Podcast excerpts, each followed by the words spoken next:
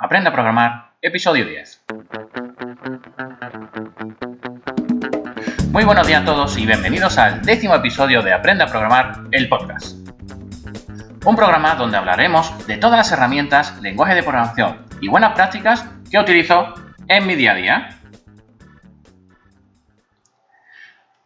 Mi nombre es Emilio Pérez de emiliopm.com y hoy voy a hablaros sobre el lenguaje de programación relacionado con el desarrollo web dinámico y que es llamado PHP.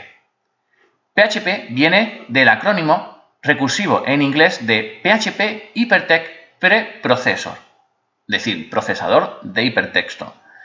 PHP es eh, un lenguaje de programación que ha evolucionado mucho desde sus comienzos. Incluso en estos momentos permite crear una interfaz gráfica a partir de nuestra línea de comandos.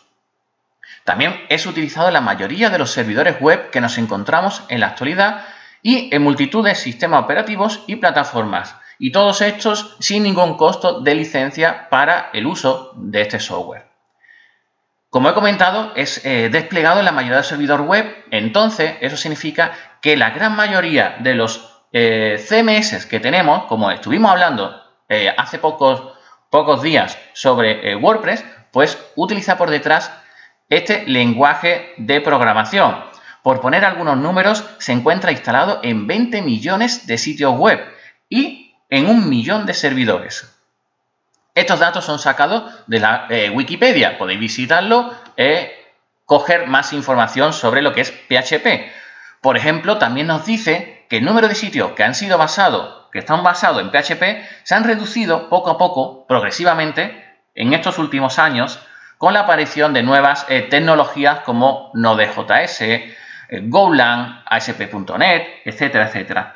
Pero eh, aún así es muy, muy utilizado. solamente hay que ver que WordPress que, como he comentado, está hecho con, PHP, pues eh, está cada vez más utilizado dentro de las eh, plataformas web.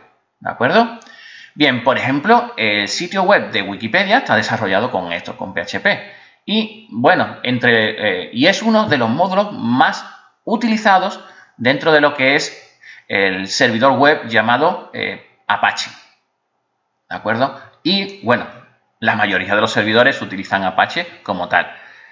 Cosa interesante para nosotros que estamos aprendiendo a programar, pues que con este lenguaje de programación, además de que eh, podemos comenzar fácilmente con él, pues nos va a permitir conectarnos con diferentes servidores de base de datos, tanto si son del tipo SQL como los de tipo no SQL. Por ejemplo, ¿cuáles tenemos del tipo SQL? Pues MySQL, que ya estuvimos hablando en episodios anteriores, PostgreSQL, Oracle, también a través de lo que se denomina ODBC. También nos podemos conectar a diferentes sistemas gestores de base de datos, Microsoft SQL, Firebird, SQLite y bueno, dentro de los no SQL, por ejemplo, tenemos MongoDB, ¿vale?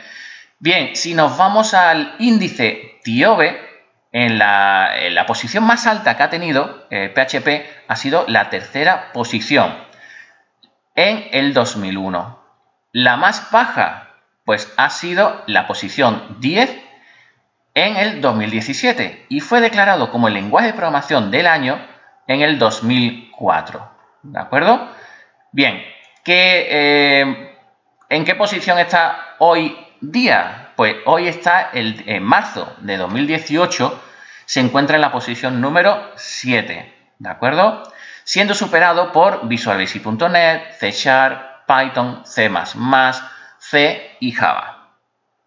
Como podéis ver, es un lenguaje de programación muy utilizado y eh, para los comienzos sí que te recomiendo, bueno, mirar un poquito ese lenguaje de programación en, cero, ¿vale? Y después cómo crear algunos objetos eh, con PHP, porque ya podemos crear eh, objetos, ¿vale?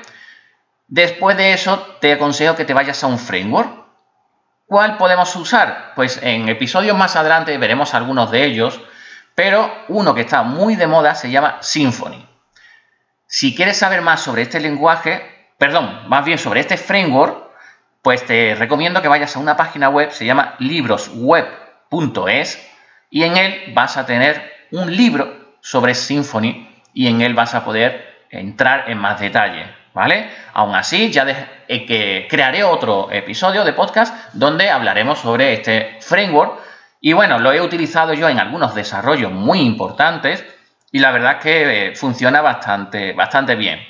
Y bueno, esto es todo en el episodio de hoy de Aprende a Programar el podcast. Mi nombre es Emilio Pérez de emiliopm.com y te invito a que me sigas en las redes sociales, que pongas 5 estrellas en iTunes y recomendaciones en iBooks, ya que estos pequeños detalles hacen que este podcast llegue a más gente y que cada día seamos más. Nos vemos en el siguiente episodio el próximo jueves, donde hablaremos sobre sistemas gestores de base de datos. Así pues, hasta entonces, muy buenos días.